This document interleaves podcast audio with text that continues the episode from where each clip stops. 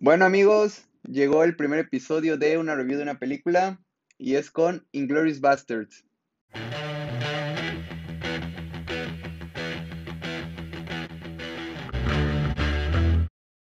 Bueno, cuando empecé este podcast lo hice para poder este, hablar de películas, pero todavía no había encontrado cuál. Tenía en mente eh, La La Land, Ray Player One, Reservoir Dogs, eh, la saga de Rocky, la saga del Señor de los Anillos, infinidad de películas. Pero al final me decidí por esta porque creo que es la película más infravalorada de Tarantino y la que para mí es mi, es mi favorita. Eh, es escrita, dirigida y con todo el sello de Tarantino. Y bueno, primero, mírenla, por favor. O sea, les pido el favor y háganlo por mí, por favor. Mírenla, porque es una gran película. Está en Netflix y está en Amazon Prime, así que no tienen excusa. Y si no, en Cuevana la pueden ver, o sea, no hay ningún problema. Y de verdad es una película que les va a divertir. Una película que los va a tener entretenidos. Eh, esta película se desarrolla durante la Segunda Guerra Mundial y no sé cómo se llama este tipo de películas que agarran un hecho histórico, pero que tienen una historia ficticia. Eh, porque eso es lo que pasa aquí, pero no es como se llama. Y bueno, esto se trata de cómo dos bandos tratan de derrotar al Tercer Reich. El primero este, está compuesto por Shosana y su esposo, que tampoco recuerdo cómo se llama el esposo, creo que nunca lo mencionan, lo mencionan una vez.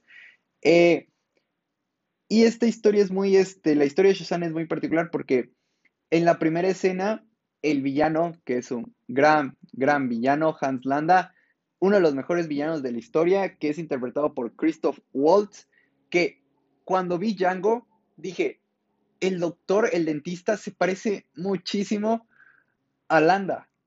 Y es porque son la misma persona. O sea, no, es increíble su capacidad para gesticular, para poder este, expresarse, no solamente con palabras, sino con gestos. Pero bueno. Eh, en la primera escena, Landa asesina a toda la familia de Shosana ella logra escapar, logra poner su cine y este, ella conoce eh, a un soldado alemán el cual está interesado en ella.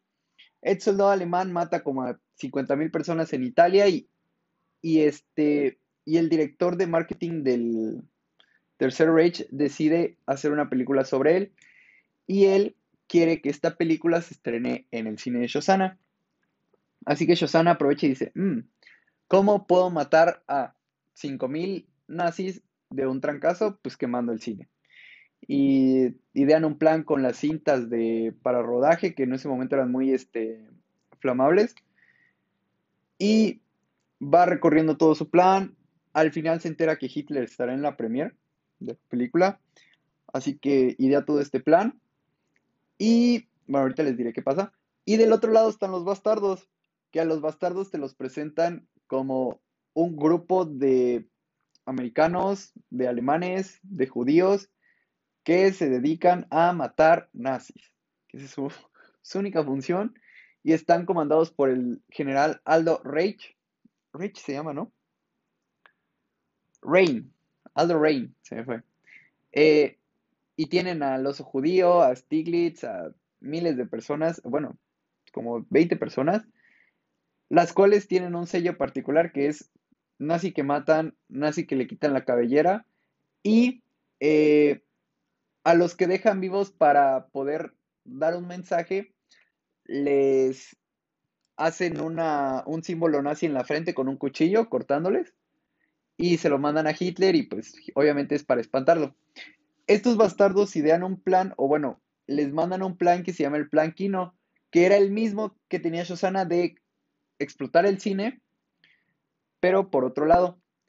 Y ellos se alían con la actriz alemana Bridget von Hammersmark, sí lo tuve que leer porque no sé cómo pronunciarlo, ni siquiera me acordaba, eh, la cual es una infiltrada, eh, es alemana, pero es infiltrada por el gobierno de británico y es la que conoce todo cómo esto va a estar su operación, quiénes van a estar y se entera que va a estar este Adolf Hitler. Al final tienen un problema en el momento que les dan la información porque terminan dándole un balazo a esta Bridget y va y se arruina todo el plan, pero al final lo logran sacar de alguna u otra manera, pero Landa se da cuenta, este, se da cuenta de todo su plan y aprovecha esto a su favor. Y aquí te das cuenta cómo es un personaje que es increíble, cómo puede cambiar de 0 a 100 de un momento a otro, cómo puede traicionar sus ideales sin importarle lo que le pase a su país o, al, a, este, o a su gobierno por su beneficio propio, cómo puede al principio parecerte agradable y después terminando odiándolo, o cómo puedes este, sentir que es una persona muy inteligente pero que a la vez es muy brutal. Es un personaje muy completo, Landa. Eh, aprovecha esto y decide dejar a que los bastardos continúen con su plan, pero a cambio de pues, inmunidad, de que no vaya a una corte judía y de encima ser reconocido como uno de los héroes de la guerra que, ayudó a, este, a terminar con el Tercer Reich y condecorado con miles de medallas y todo eso. Eh, al final, pues se ejecuta el plan de los bastardos, pero también el de Shosana. Shosana termina incendiando su cine y les termina dando un mensaje a los nazis que en ese momento mueren. Y al final los bastardos explotan este, con sus bombas el cine y así acaba. Bueno, no.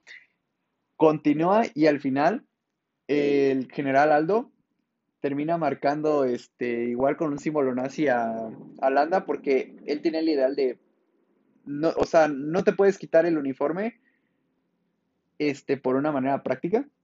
Así que yo te voy a hacer que recuerdes que eres un nazi toda tu vida y por eso es que los marcaba y así acaba la película con eh, Landa gritando por su marca en la frente.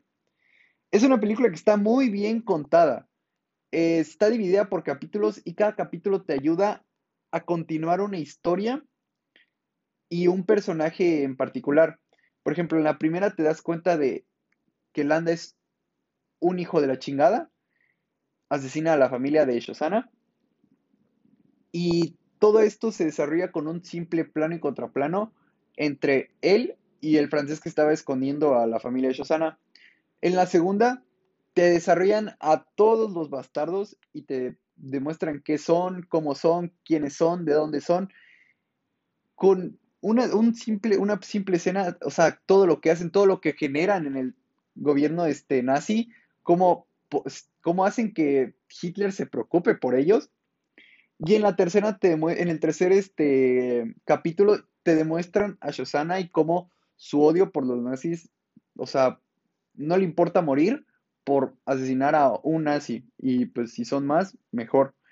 Eh, y esto te, con estos tres capítulos ya vas armando una historia y ya se va desarrollando una historia de una mejor manera y está mucho mejor contada. Eh, ya desarrollaste tus personajes, bueno, pues la historia continúa y se fluye de una mejor manera. Eh, también es una historia que es muy entretenida y a la vez cómica. Por ejemplo, los bastardos son un recurso que a lo mejor y no dejas de tomarlos en serio, pero sí te generan algo de risa o te generan algo de diversión. Ya con el acento de Aldo es este es muy divertido como ese acento que pusieron a Brad Pitt de ah, I don't wanna be this, uh, algo así. Eh, está muy cagado y cómo hacen también cosas que están muy divertidas. Por ejemplo, la escena donde tratan de hablar italiano, cuando Landa les empieza a hablar italiano a la perfección y ellos no tienen ni la menor puta idea de qué está pasando, nada más dicen, eh, grazie. Y cuando tratan de decir el apellido, es de las escenas más cómicas de la historia y que ni siquiera es comedia como Adam Sandler de, ah, me he hecho un pedo y ahí quedó. No, o sea, es comedia involuntaria y que está muy bien este, realizada. Otra de las escenas que también me encantan es cuando están haciendo esta, esta negociación entre Landa y Aldo, en el cual pues Landa quiere protegerse a sí mismo y no quiere vivir en una cárcel toda la vida. Y Aldo le vale madre, o sea, Aldo es como de que está desconfiante, está este entre nervioso, pero no dejándolo, no dejándolo saber. Y esta escena es literalmente dos personas, plano y contraplano, y ya, y con eso te genera una escena increíble y que está muy bien este, realizada. Es una película que tienen que ver. Es una película que es, de verdad, está muy infravalorada para el universo de Tarantino. O sea, veo tops de tu top 3 películas de Tarantino y veo que nunca está. Y es como de que, ay, no sé, a mí me encanta. Y se la van a pasar bien, a pesar de ser dos horas y media, que para ser Tarantino no es tanto. te la pasas bien y se te pasa rapidísimo no, ni siquiera sabes cuándo termina. Eh, y bueno, eso sería todo. Eh, espero no haberme enredado, porque a la hora de contar una película es muy complicado como que hilar todo. Así que espero haberme dado a entender y espero que la hayan visto antes de escucharlo el episodio. Eh, y pues espero que les haya gustado esta forma de contar películas. Esta película no la he visto tanto, la he visto como tres veces. O sea, hay películas que he visto más de 15 veces. O sea, por ejemplo, Ray Player One y Rocky 4 las he visto como 15 veces. Así que esta no es una película que a lo mejor tenga tan fresco eh, sus diálogos, su, o sea, la perfección de qué pasa en cada momento. Y a lo mejor hay otras películas que pueda diseccionar aún mejor. Pero creo que ameritaba el poder este, hablar de una película así, de este calibre, de esta calidad y de este tipo de historias. Así que pues este será el primero, ya después vendrán otras. Y pues eso sería todo. Nos vemos la siguiente semana.